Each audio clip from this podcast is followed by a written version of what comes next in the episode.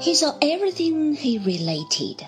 It passed before him as he spoke, so vividly that, in the intensity of his earnestness, he presented what he described to me with greater distinctness than I can express.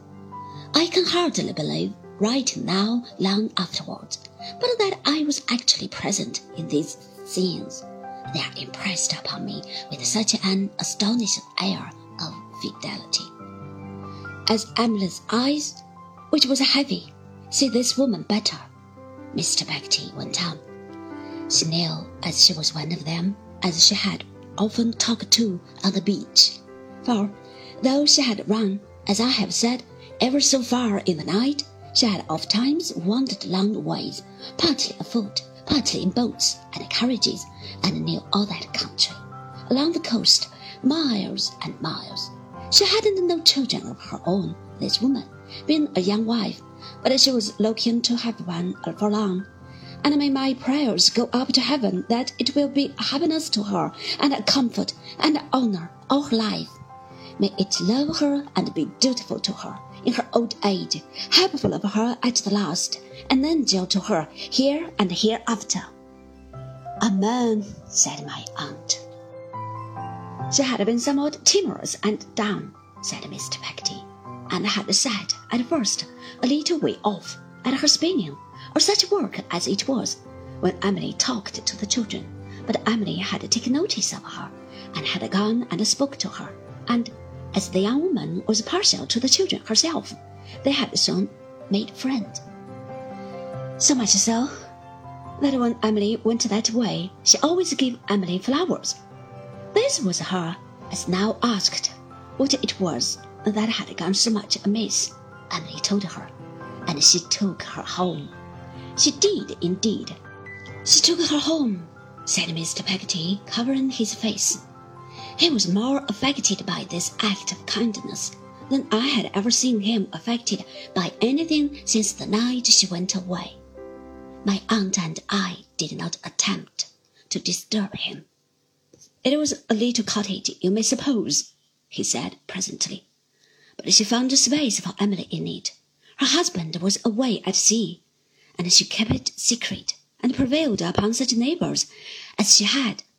There were not many near and kept it secret too. Emily was taken bad with fever, and what is very strange to me is, maybe it is not so strange to scholars, the language of that country went out of her head, and she could only speak her own, and that no one understood. She recollects, as if she had dreamed it, that she lay there, always talking her own tongue, always believing, as the old boat was round the next point in the bay, and begging and imploring them to send there and tell how she was dying, and bring back a message of forgiveness if it was only a word. Almost the whole time she thought now that him, as I made mention uh, just now, was looking for her underneath the window. Now that him, as I had brought her to this, was in the room and cried, the good young woman not to give her up, and knew at the same time that she couldn't understand and dreaded that she must be taken away. Likewise, the fire was over her eyes and the roarings in her ears, and there was no today nor yesterday, nor yet tomorrow, but everything in her life as ever had been, or as ever could be, or everything as never had been, and as never could be, was a crowding on her all at once, and nothing clear now welcome, and yet she sang and laughed about it. How long this lasted, I don't know, but then there came a sleep, and in that sleep, from being many times stronger than her own self, she fell into the weakness of the littlest child. Here he stopped, as if for relief from the terrors of his own description. After being silent for a few moments, he pursued his story. It was a pleasant afternoon she awoke, and so quiet that there wasn't a sound but the rippling of that blue sea without a tide upon the shore. It was her belief, at first, that she was at home upon a Sunday morning, but the vine leaves as she see at the window, and the hills beyond, weren't home, and contradicted of her.